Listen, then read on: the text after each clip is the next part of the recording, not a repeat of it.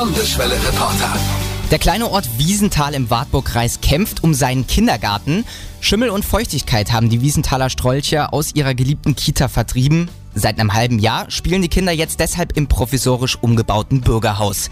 Das kann so aber nicht weitergehen, sagen engagierte Eltern. Sie haben eine Spendenaktion ins Leben gerufen. Insgesamt fehlen dem Ort aber 300.000 Euro für eine Kita-Sanierung, erklärt Mitinitiator Mario John. Die Waschräume müssen komplett neu hergerichtet werden, der Fußboden muss gemacht werden, es muss gemalert werden, überall Elektroarbeiten. Das sind viele Sachen, die wir selber zwar gerne machen würden, aber nicht dürfen, weil da gibt es ja auch Auflagen, an die wir uns halten müssen. Und ähm, da geht es auch um Gewährleistung, auch die Einrichtungsgegenstände, ähm, Spielzeug, was letzten Endes dann entsorgt werden muss. Das sind alles so Dinge, an die man quasi gar nicht denkt. Viele, viele Kleinigkeiten und das läppert sich ganz schnell und dann kommt halt so eine Wahnsinnssumme zusammen, die einen dann quasi erschlägt. Und die Zeit drängt, denn im Bürgerhaus ist natürlich vieles nicht kindgerecht.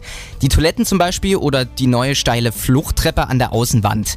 Kindergartenleiterin Simone Scholf versucht, gemeinsam mit den Kolleginnen aus der Not eine Tugend zu machen. Und die Auflage war eben auch, dass wir eine Feuerwehrübung machen mussten mit Feuerwehrautos und den Feuerwehrmännern. Und das fanden die Kinder natürlich ganz toll. Wir Erzieherinnen waren aufgeregt ohne Ende, weil es wirklich sehr schwierig ist. Die Kinder müssen ja aus dem Fenster rausreichen und die müssen diese steile Treppe dann auch da runtergehen. Das ist schon nicht einfach. Aber Kinder finden das halt abenteuerlich.